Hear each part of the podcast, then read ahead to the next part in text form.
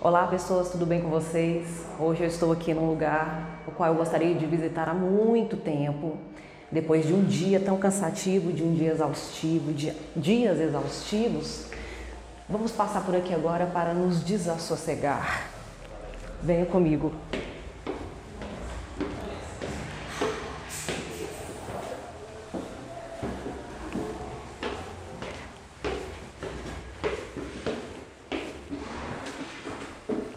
Comecemos por aqui.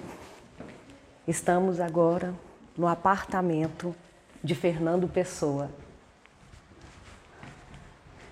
Aqui são os objetos do Fernando Pessoa, os objetos pessoais.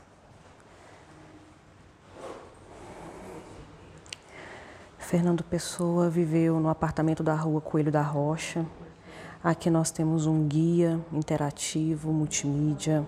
Aliás, todo o museu é muito maravilhoso. A Casa Fernando Pessoa é muito bem organizada. Nós temos essas, essas gavetas, algumas reproduções. Aqui é a reprodução da planta do apartamento onde ele viveu. É, alguns objetos pessoais também estão aqui. O contrato né, do arrendamento, aqui é falar arrendamento, o que a gente no Brasil chama de aluguel. Aqui embaixo nós temos itens pessoais de barbearia no Fernando Pessoa, e às vezes o barbeiro via até a casa dele para, para fazer o trabalho. Aqui também nós temos alguns objetos pessoais do Fernando Pessoa, é, essa, essa cigarrilha aqui, é, é, para fumar né, o cigarro dele, a boquilha. Aqui são os olhos de Fernando Pessoa, né, os olhos artificiais que ficaram. É, algumas anotações, alguns escritos, alguns documentos. E eu queria também mostrar uma coisa muito importante do lado de cá, uma das coisas mais interessantes, porque a gente sabe pouco sobre a vida amorosa do Fernando Pessoa, mas o pouco que se sabe já merece atenção. É, aqui é uma carta que Fernando Pessoa é, escreveu a Ofélia. A Ofélia era a namorada, era a noiva do Fernando Pessoa. Aqui nós temos uma carta que ele escreveu para ela. Aqui nós temos outra carta que ele escreveu para Ofélia. É, e aqui o mais curioso por último é uma carta que Ofélia escreveu para Fernando Pessoa no, no, por conta do aniversário dele. Né? Essa carta é do dia 14 de junho de 1920 porque o Fernando Pessoa fez aniversário um dia antes, no dia 13 de junho, na carta que acima, né, estava registrada acima.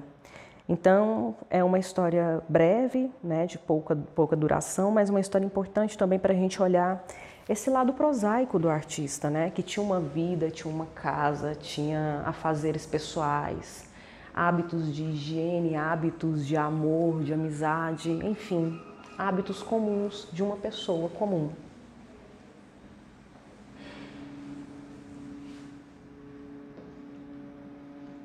Aqui no segundo andar, nós estamos na biblioteca particular do Fernando Pessoa, onde estão alguns dos livros desse grande escritor, que ele também era um grande leitor. Aqui não estão todos os livros, parte dos livros do Fernando Pessoa, do acervo que ele possuía, está na Biblioteca Nacional. Mas aqui nós temos alguns dos livros que estão alocados nesse, nesse nessa parte aqui para preservar, né, para manutenção, luz e, e, e poeira, tudo mais, está preservado de tudo isso. Aqui na parede lateral, é, nós temos a classificação dos tipos de livros, né, dos gêneros que ele lia, as categorias, o que mostra que ele tinha interesse por diversas áreas do conhecimento. O Fernando Pessoa era muito curioso, era muito interessado em tudo quanto é tipo de conhecimento, de saber.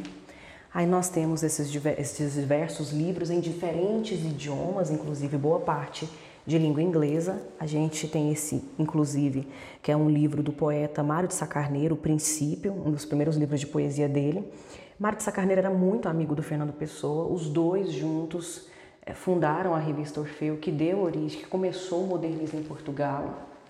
Aí aqui na sequência nós temos mais livros, né? A Odisseia de Homero, a Comédia do Dante, Shakespeare, muitas obras de língua inglesa, né? ele, ele afirmava mesmo que o, O Shakespeare era uma das grandes influências na vida dele. Aqui nós temos a estante, que era mesmo a estante da casa do Fernando Pessoa, era onde ficavam seus livros. Do lado de cá nós temos outros livros, inclusive ele tinha muito costume de fazer anotações, né? Ele escrevia suas reflexões, fazia até poemas, né? Na, na margem do livro, na lateral dos textos. O Walt Whitman, que era confessadamente uma grande influência também para a vida do Fernando Pessoa, para a vida e para a obra, né? São, são poetas, os dois poetas são geminianos, eram geminianos.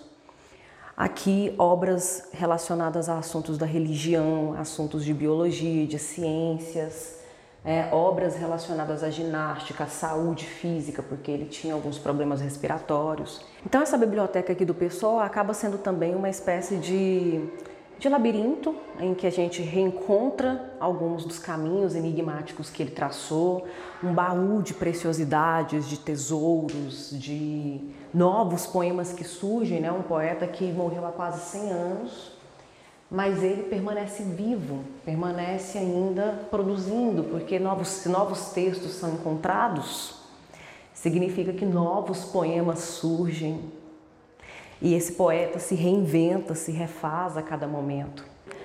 Aqui nós temos algumas imagens, algumas fotos. É, aqui são essas fotos bem famosas do Fernando Pessoa, são super conhecidas canonizadas, inclusive. Essa aqui aparece em várias capas de livros do Fernando Pessoa. É, aqui nós temos essa imagem tão, tão singular, né, em que ele faz um trocadilho. O Fernando Pessoa brincava muito com as palavras. Ah, aqui ele foi pego em flagrante delitro, que era o nome, inclusive, do bar onde ele estava, do café onde ele estava. Aqui nós temos mais algumas imagens. Essa também é bem conhecida do Fernando Pessoa, aqui ele jovenzinho, adolescente. Algumas imagens dele como bebezinho. Porque sim, né, esse grande poeta que nós conhecemos já foi um bebezinho. Aqui é a cronologia do Fernando Pessoa e como eu estava falando, é, o, o museu ele é muito acessível ele tem vários, vários pontos de informações é, em idiomas diferentes, não só em, em língua portuguesa. Temos algumas, alguns locais aqui com informações em braille para pessoas que, que são deficientes visuais. O chão também muito bem marcado. Aqui são, são capas de revistas, referências aos trabalhos do Fernando Pessoa, né? Como a gente sabe, Algumas das importantes, mais importantes publicações do Fernando Pessoa foram feitas na revista Águia, em que ele publica textos em que ele fala, por exemplo, sobre a, a vinda do Supra Camões. É, temos a capa, temos a referência à revista Orfeu, né? A revista Orfeu foi a revista em que o Fernando Pessoa e o Mário de Sacarneiro, seu grande amigo, trabalharam juntos. Eles publicaram vários poemas. Foram, foi uma revista muito importante para abrir o modernismo em Portugal. Aí a gente teve a segunda fase do modernismo português, com a revista Presença. Mário de Carneiro já estava morto, já tinha falecido, tinha encerrado a revista, mas a Presença continua o modernismo em Portugal. É, e aqui a gente tem esse belíssimo poema, um dos mais conhecidos, né? Tabacaria, poema de autoria do Álvaro de Campos, um dos famosos heterônimos. Aqui nós temos o quarto do Fernando Pessoa, um espaço bem pequeno, a cama do Fernando Pessoa, a famosa arca. Ele andava com essa arca para cima e para baixo, onde ele ia, ele levava essa arca com os livros dele, com as anotações, com documentos, com seus papéis, é, grandes objetos de trabalho do Fernando Pessoa. E aqui no chão do, do museu, da casa Fernando Pessoa, nós temos essas marcações, essas orientações da divisão do espaço. Como a gente pode perceber, era um apartamento bem pequeno, os cômodos muito pequenos, os aposentos pequenos, porque o Fernando Pessoa realmente viveu uma vida modesta. Né? Ele, ele foi um grande poeta, se tornou muito famoso mesmo após a sua morte e durante a vida viveu de forma muito modesta. Aqui é a sala de leitura. Ler é sonhar pela mão de outrem. Nós temos aqui várias edições da obra do Fernando Pessoa e como ele foi traduzido para diferentes idiomas, tradução de obras dele para o russo, para português de, do Brasil, né? Há outros idiomas, idiomas asiáticos, não somente em inglês, em francês, mas em idiomas é, que são orientais também. Muitos textos em diferentes línguas. É um escritor que ainda continua instigando, intrigando muitos leitores, né? Que ainda se revela, que ainda se, se né, passa por um processo mesmo de revelação, de se evidenciar, né, de, de vir a lume. É, e aqui a gente pode ter essa experiência, né, pode ter acesso a diferentes edições. Fernando Pessoa não foi só vários homens, né, como a multiplicidade dos heterônimos demonstra, mas vários idiomas, várias culturas várias formas de pensar, de ver, de entender a humanidade. Aqui nós temos algumas ilustrações também representando obra e o poeta de diferentes origens, é, de diferentes perspectivas, né? são releituras da obra do Pessoa, né? que é um artista que, que hoje não alcança somente a literatura, né? as reflexões da linguagem artística verbal, mas de outras linguagens, de outras linguagens artísticas também. Vocês conhecem o livro do Desassossego, uma das obras mais famosas do Fernando Pessoa, de um dos seus mais famosos heterônimos, o Bernardo Soares, que inclusive ele mesmo e alguns estudiosos dizem coincidir com o próprio Fernando Pessoa, inclusive no que diz respeito a essa ideia de fragmentação. É o que nós temos diante de nós essa ideia de labirinto. O livro do desassossego é um labirinto verbal. É um livro que pode ser reposicionado, reorganizado, em que você pode mudar a ordem. As diferentes edições do livro do Desassossego, inclusive, sugerem isso. É um livro de desassossego não só pelo seu conteúdo, mas também por sua estrutura, porque é um texto que pode ser reposicionado, as páginas podem ser reposicionadas, reorganizadas em diferentes idiomas, em diferentes ordens, né? como se aquele enredo não tivesse uma ordem única, mas várias outras ordens e possibilitasse vários outros livros. É o que o Fernando Pessoa faz com a gente, né? Convida o seu leitor ao jogo do desassossego, continua desafiando um indivíduo, o homem morreu em 1935 mas a obra, a alma, a arte permanece viva, instigando e desafiando o seu leitor. Aqui, o quarto das crianças, dentro desse, dessa planta do apartamento, nós temos essa linda decoração, né, essa, essa organização do espaço, fazendo realmente referência ao dia mais importante, a um dos dias mais importantes da carreira de Fernando Pessoa e dos seus heterônimos, que foi o dia triunfal, o dia 8 de março de 1914.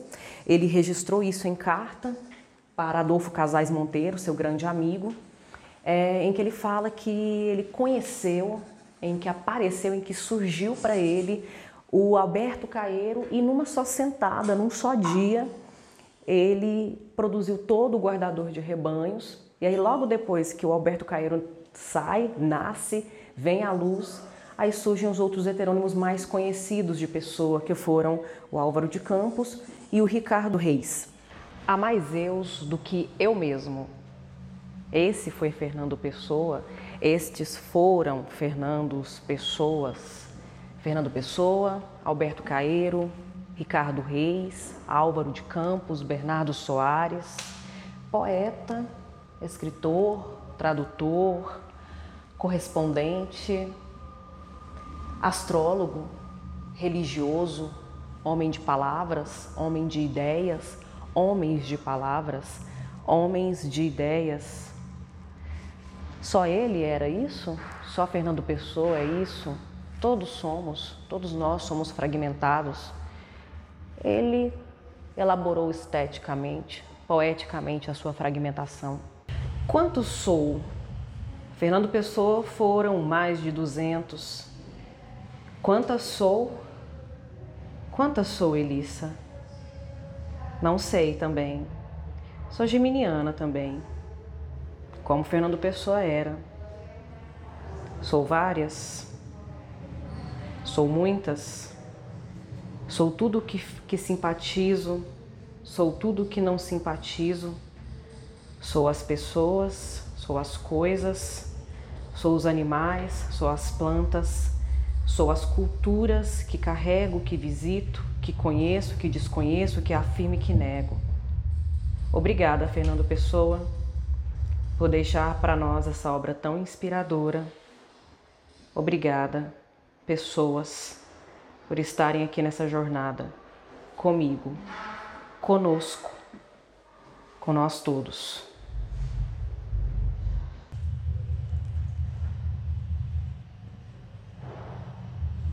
Você, você, você, você, você, você. Quem é você? Quem sou eu? Quem somos nós? Não sei. Não sou nada, não posso querer ser nada. A parte isso, tenho em mim todos os sonhos do mundo.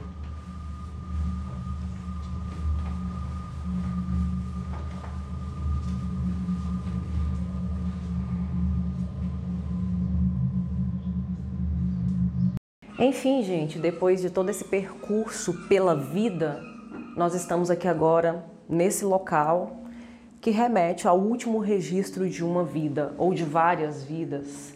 Aqui nesse espaço nós temos é, é, né, em exibição o, o, manuscrito da última frase do Fernando Pessoa, do dia 29 de novembro de 1935, um dia antes dele falecer, no dia que ele foi internado, que ele foi levado para o hospital, estava com febre, com muitas dores no abdômen, ele morreu de uma crise hepática. E a frase que ele registra aqui em inglês, porque ele era fluente em inglês, é I know not what tomorrow will bring. Eu não sei o que o amanhã trará. E, de fato, né, se a gente for parar para pensar na, nas brevidades da vida, na efemeridade da vida, ainda mais de uma vida de uma grande estrela, de um grande astro, como foi o Fernando Pessoa, a gente prefere não saber o que o amanhã nos trará do que simplesmente esperar o que ele vai nos trazer, que é o fim, né? É, esse momento aqui, essa, esse, esse espaço aqui mexe muito comigo, porque, como vocês sabem, eu sou geminiana, como o Fernando Pessoa também era. Fernando Pessoa era do dia 13 de junho, eu sou do dia 5 do 6. Fernando Pessoa gostava muito de estudos de astrologia e, de acordo com alguns registros, né, em um mapa astral, ele calculou mais ou menos como seriam as circunstâncias e quando seria a morte dele. Então, no fundo, eu meio que sinto, com minha intuição de professora de literatura geminiana, que ele sabia sim o que o amanhã traria. Eu espero que ele também tenha sabido, né, que ele soubesse do prestígio e da credibilidade que ele ia alcançar como um grande artista, uma grande inteligência que supera a condição de pessoa humana e o coloca no lugar de memória, de saudades, de tempo histórico e artístico da humanidade.